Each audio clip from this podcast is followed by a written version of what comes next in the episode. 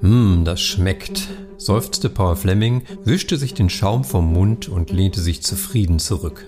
Hanna, die ihm am Tisch in einer gemütlichen Bamberger Kneipe gegenüber saß, sah alles andere als glücklich aus. Sie schob ihr Glas demonstrativ beiseite und moserte Nichts gegen geräucherten Schinken, aber im Bier brauche ich diesen Geschmack ganz bestimmt nicht. Paul betrachtete amüsiert das sauertöpfische Gesicht seiner jungen Begleiterin und stichelte, wenn du in Bamberg statt in Nürnberg studieren würdest, dann hättest du dich inzwischen an Rauchbier gewöhnt statt an Prosecco. Mord in Franken. Ein in Franken.de Podcast mit Bestsellerautor Jan Beinsen.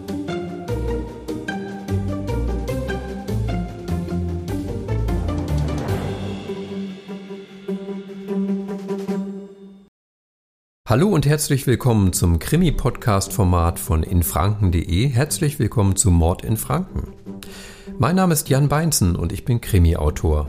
In meinen Franken-Krimis rund um den Fotografen und Hobbydetektiv Paul Fleming, da geht es natürlich um Mord. Aber das ist nicht alles, denn jeder Fall führt auch in die Vergangenheit mit Bezug auf ein historisches Ereignis oder eine bekannte Person aus der fränkischen Geschichte. Deshalb habe ich mir für den Podcast Verstärkung geholt. An meiner Seite sind Expertinnen und Experten, die mit uns in die teils düstere Vergangenheit Frankens abtauchen. Heute habe ich euch das Buch Gesalzen und Gepfeffert mitgebracht, eine Kurzkrimisammlung, aus der ich die Bamberger Bierrevolte vorstelle. Und darum geht's. Hobbydetektiv Paul Fleming sucht zusammen mit seiner Stieftochter Hanna eine Bierwirtschaft in der Bamberger Sandstraße auf. Nicht nur das gute Rauchbier lockt ihn, sondern die Neugierde, denn der letzte Wirt des Gasthauses wurde ermordet. Angeblich geht die Tat auf ein Ereignis in der Vergangenheit zurück. Heute bei mir Harry Heimrecht, der die fränkische Geschichte so gut kennt wie wenige andere. Mit ihm über Verbrechen aus der Vergangenheit zu plaudern, das macht einfach bei aller Dramatik Spaß. Bei unseren gemeinsamen Tatortführungen versteht er es immer wieder, das Publikum in seinen Bann zu ziehen. Bevor wir uns in den spannenden Fall stürzen, möchte ich euch noch fränkischerezepte.de vorstellen, den Sponsor unserer heutigen Folge. Taucht ein in die Welt der fränkischen Kulinarik unter fränkische-rezepte.de.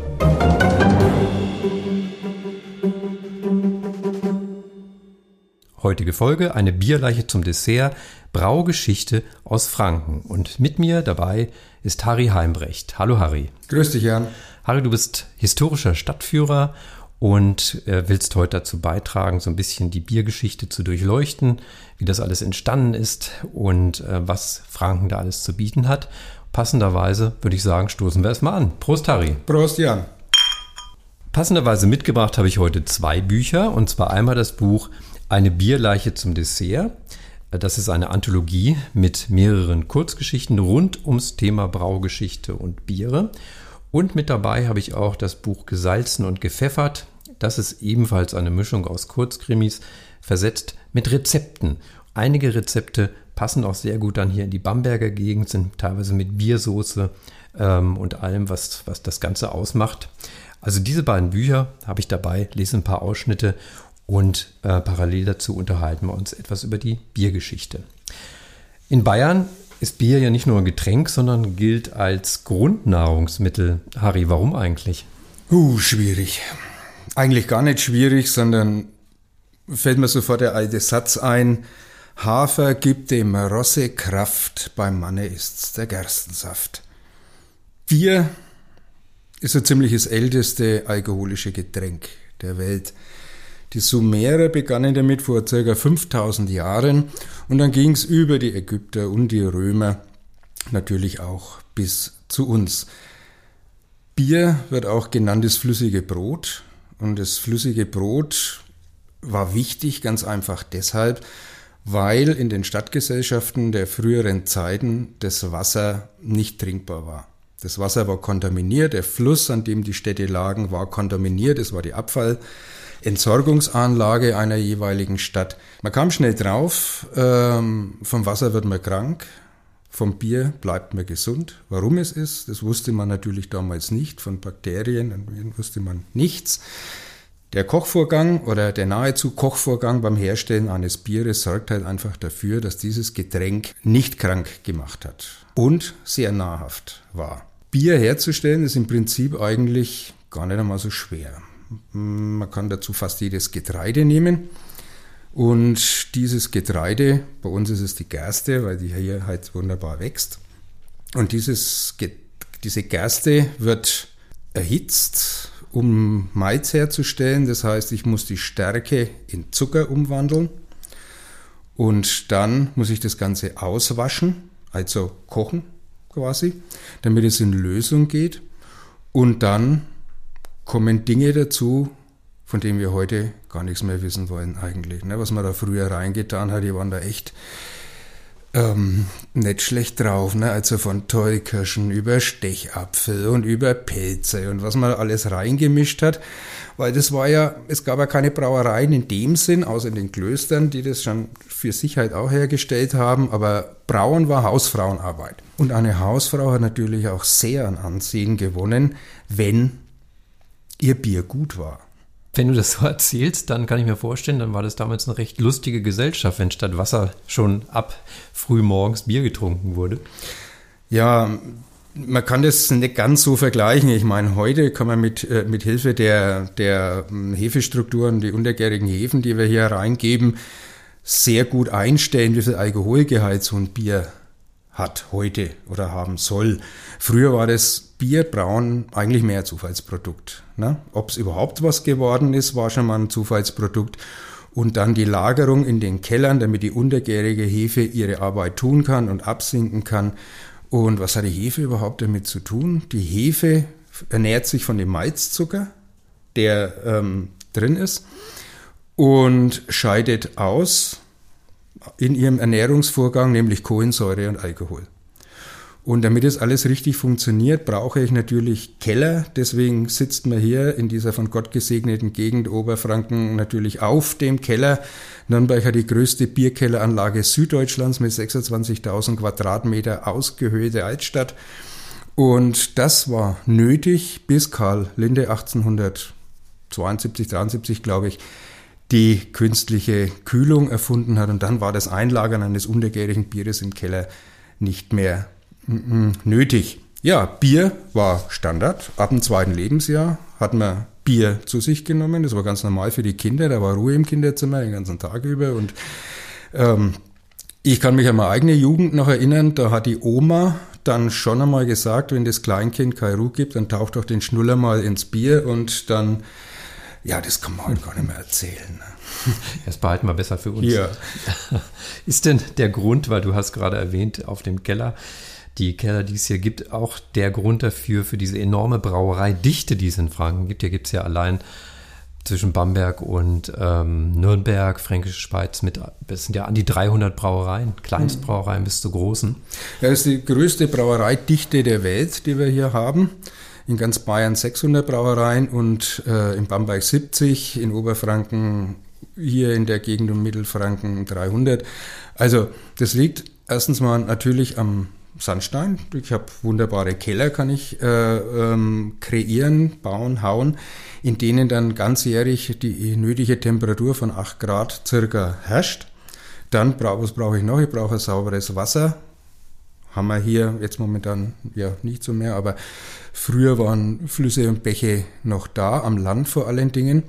Und ich brauche Getreide, die Gerste, und ich brauche einen Hopfen. Und den Hopfen haben wir die Hallertau, und hier bei uns in Franken haben wir Hersbruck und Spalt als Hopfenlieferanten, die äh, das man dazugegeben hat, um das Gebräu halt zu stabilisieren. Also ein Paradies für Bierfreunde. Ja, definitiv. Richtung Würzburg wird es dann ein wenig anders, weil im Steigerwald, dann fährt man durch eine Ortschaft hindurch, da gibt es in einer Kneipe fünf verschiedene Sorten Bier. Drei Kilometer weiter im nächsten Ort findet man dann so gut wie kein Bier mehr, dafür 30 verschiedene Sorten Wein. Na, da wechseln wir dann über ins Wein. Und Wein ist dann wieder ein gutes Stichwort für einen weiteren Podcast, der bestimmt noch folgen wird. Ähm, aber bleiben wir jetzt erstmal bei Bier und bleiben wir in Bamberg. Ich habe jetzt eine Geschichte mitgebracht, die heißt Bamberger Bierrevolte. Das ist eine Kurzgeschichte aus, dem, aus der Anthologie Gesalzen und Gepfeffert. Im Mittelpunkt steht Paul Fleming, das ist so mein Protagonist in meinen Romanen. Der ist eigentlich Fotograf, aber auch ein unverbesserlicher Schnüffler, Hobbydetektiv und er ist in Bamberg unterwegs, zusammen mit seiner Stieftochter Hanna.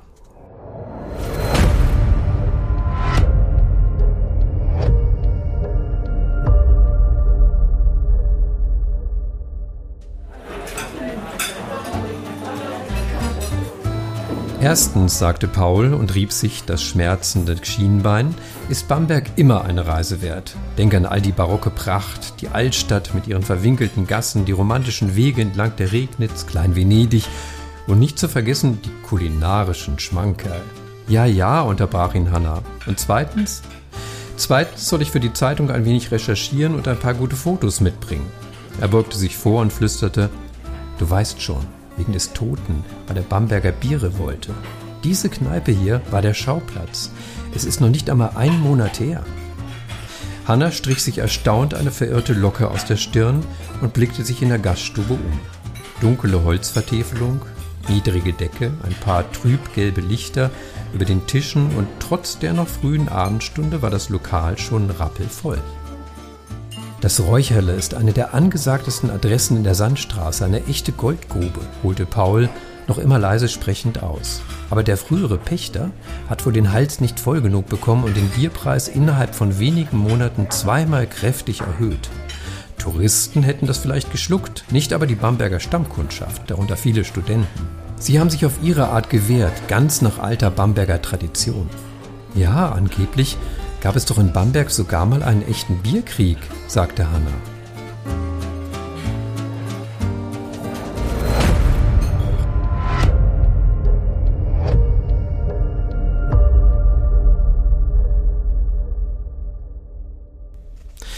Bierkrieg, das ist wieder ein gutes Stichwort zum Thema Bier und Krimi. Ähm, aber kommen wir jetzt erstmal zurück nochmal auf die, auf die ganze Geschichte, mit der du schon angefangen hattest. Wir haben ja ähm, auch sehr auffällige regionale Unterschiede, wenn man hier mal ein bisschen durch Franken reist. Mir fällt da spontan das Rotbier in Nürnberg ein oder die Rauchbiere, die hier gerade schon aufgetaucht sind, die es zwischen Forchern und Bamberg gibt. Ähm, wie hat sich das denn rausgebildet, diese unterschiedlichen Ausprägungen? Ich habe schon erwähnt, Malz muss man trocknen. Nachdem es quasi ausgewaschen worden äh, ist, muss es getrocknet werden. Diese Trocknung funktioniert natürlich mittels Feuer. Wenn ich hier in Bamberg sitze, sind außenrum viele ausgedehnte Buchenwälder.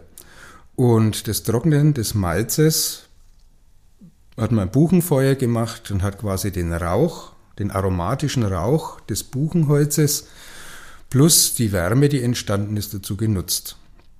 Um Nürnberg herum gab es auch mal Buchenwälder. Das war überhaupt der zentraleuropäische Urwald, ist der Buchenwald mit randständischen Birken. Nur im 14. Jahrhundert war der Holzverbrauch in Nürnberg zum Beispiel so groß, dass man den ganzen Wald umgewandelt hat in das, was man heute in Nürnberg den Steckerlerswald nennt, wo halt spazieren echt gehen keinen Spaß macht weil es eine Fichten- und Kiefer-Monokultur ist. Diese schnell wachsenden Bäume, das sind Eingenerationenbäume, ähm, die haben wir gebraucht als Bauholz und für die Holzwasserleitungen und ähm, ja, aber damit erzeuge ich keinen aromatischen Rauch. Beim Verbrennen natürlich Hitze. Die Farbe eines Bieres hängt davon ab, mit welcher Temperatur ich es trockne.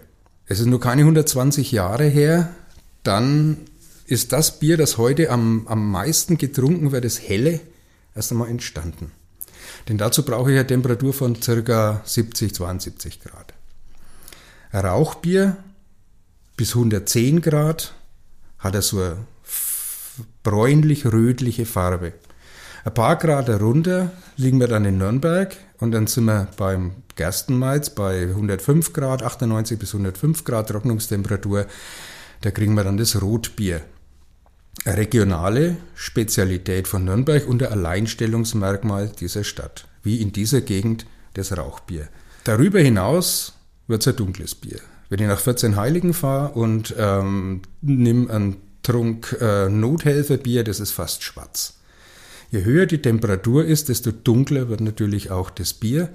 Und jeder oder fast jeder erinnert sich noch an die, an die Fernsehsendung. Kannst du dich noch erinnern, das Königlich Bayerische Amtsgericht, ja, an das ja. Intro? Mhm. Ne?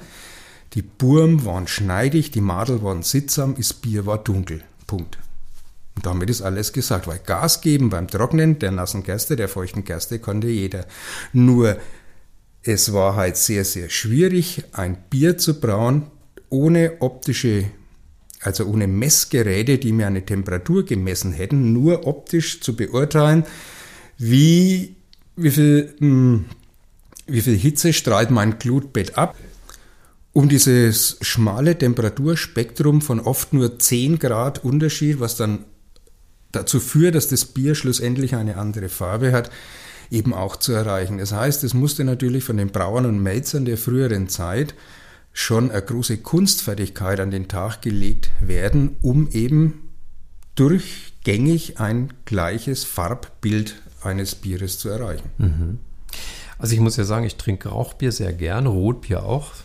Herrlich in Nürnberg zu trinken, möglichst irgendwo draußen sitzend in der Sonne. Äh, aber gerne auch hin und wieder mal ein Weizenbier. Das hast du jetzt gar nicht erwähnt. Wo passt das denn rein und warum ist es so populär geworden in den letzten Jahren? Ja gut, ist Weizenbier wie der Name schon sagt, nicht, ver nicht verwechseln mit dem Weißbier. Ne? Das Weißbier wird aus Gerste, oder wurde früher äh, äh, aus Gerste hergestellt und wurde stärker gehopft, also mehr Bitterstoffe hinzu und damit kam man quasi dann über den Sommer. Das letzte Bier war das Merzen, weil dann war ein starkes Bier, weil dann waren die Keller, sind dann langsam zu warm geworden. Und ähm, dann ging es erst im Herbst wieder weiter. Also Gebraut hat man früher so, wie wir heute unsere Winterreifen aufziehen, von Oktober bis Ostern. Und dann war Schluss. Und dann kam man auf das Weißbier. Da gab es die Weißbierbrauer, aber es hat sich alles nicht durchgesetzt. Aber in Niederbayern hat man außer Weizen Bier gebraut. Und dieses Weizenbier ist obergärig. Im Gegensatz zu dem, was wir jetzt erwähnt haben, das sind untergärige Biere, wo also die Hefe absinkt. Beim obergärigen Bier schwimmt die Hefe auf und dazu brauche ich aber keinen Keller. Da kann ich auch höhere Temperaturen verwenden. Es ist relativ einfacher zu brauen, wie es Kölsch zum Beispiel, ist auch ein obergäriges Bier. Der hochwertige Weizen ist in dieser armen Gegend hier hm, zum Bierbrauen nicht verwendet worden, sondern der ist verwendet worden, um den zweiten Teil der Ernährung sicherzustellen, das Brot. Wenn ich einen Weizenüberschuss habe und es relativ leicht zu brauen ist, dann kann ich aus Weizen natürlich auch mit der obergärigen Hefe Bier brauen. Kein Problem. Und ähm, das funktioniert genauso. Es ist Kohlensäure drin, aber es ist spritziger. Es ist erfrischender. Man hat das Gefühl, dass wenn man äh, äh, ein Weizenbier trinkt, erfrischt ist. Beim untergärigen Bier ist es anders. Da haben wir das Gefühl, dass man ernährt wird. Und dieses Weizenbier ist deswegen so populär geworden, weil es eben so frisch ist. Da gibt es eine interessante Geschichte, dass Nürnberg nur Rotbier. Ab 1380 sind die Keller gehauen worden und es gab ausschließlich Rotbier. Ein Ratserlass, fertig. Es wird nur dieses Bier gebraut. Und dann schwappte natürlich die Mode auch nach Nürnberg und das Weizenbier, man hat davon gehört, es schmeckt gut und aber es war in Nürnberg verboten zu trinken. Und dann sind die Nürnberger am Sonntag halt dahin gegangen, wo es dieses Modegetränk gab. Und es war außerhalb der Stadtgrenzen von Nürnberg und das ist Fürth. Also ins Markgräfenland. Der Rat von Nürnberg hat dann gesagt, Mensch, wenn die jetzt jeden Sonntag dann ausgehen, gehen die ganzen Devisen verloren. Und dann sind sie sich selber ähm, untreu geworden und haben im späten 17. Jahrhundert das städtische Weizenbierbrauhaus gegründet, um dieser Mode halt ganz einfach Rechnung zu tragen und da auch was damit zu verdienen. Und in Nürnberg gibt es eine Brauerei, die hat ein Sommerbier gebraut. Das war eine Mischung aus Gerste, also so wie wir es kennen, ein untergäriges Bier mit einem relativ hohen Weizenanteil darin. Und das war ein Spitzenbier, weil, also fand ich jetzt, weil der erste Schluck, da haben wir genau dieses, dieses Erfrischende von diesem Weizenbier gehabt und das war, ah, und beim zweiten Schluck, oh, dann hat man das Kauen angefangen, ne, und dann, und dann kam das flüssige Brot langsam durch. Also man ist erfrischt und ernährt worden. Ja, ich weiß jetzt gar nicht, ob es es noch gibt. Ich glaube, vielleicht brauchen sie es wieder. Wäre schön. Da müssen wir es unbedingt probieren. Ja. Jetzt machen wir nochmal einen Sprung zurück zur Bamberger Bierrevolte und schauen wir mal, wie es in der Kurzgeschichte weitergeht. Paul und Hanna unterhalten sich nämlich immer noch über die Hintergründe dieser Tat.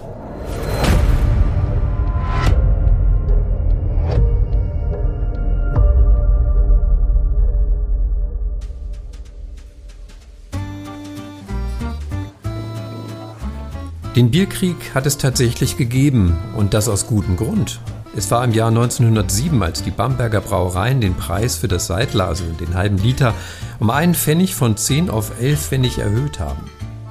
Bier galt und gilt in Bayern ja als Grundnahrungsmittel und bei Preiskämpfen um dieses hohe Gut haben die Leute noch nie Spaß verstanden. Unter der Führung eines gewissen Karl Panzer trat seine Anhängerschaft in den Bierstreik. Bald machten sogar einige Wirte mit und verkauften billigeres Bier aus Forchheim. Nach einer Woche gaben die Brauereien auf und verzichteten vorerst auf die Preiserhöhung. Das ist ja alles sehr interessant, träumte Hanna ein, aber nun hat es immerhin einen Toten gegeben und das geht ja wohl selbst für einen echten Bierfreund zu weit, oder? Kommt drauf an, belehrte Pausi.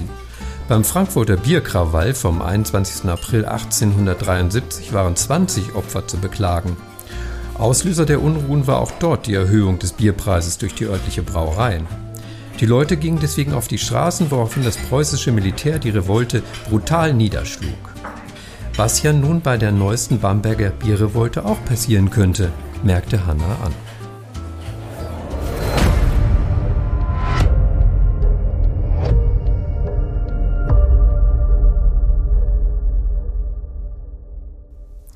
Ja, hier geht's hoch her. Mord wegen Bier. Mhm. Kann man sich hin und wieder durchaus mal vorstellen, dass da die Emotionen hochfliegen.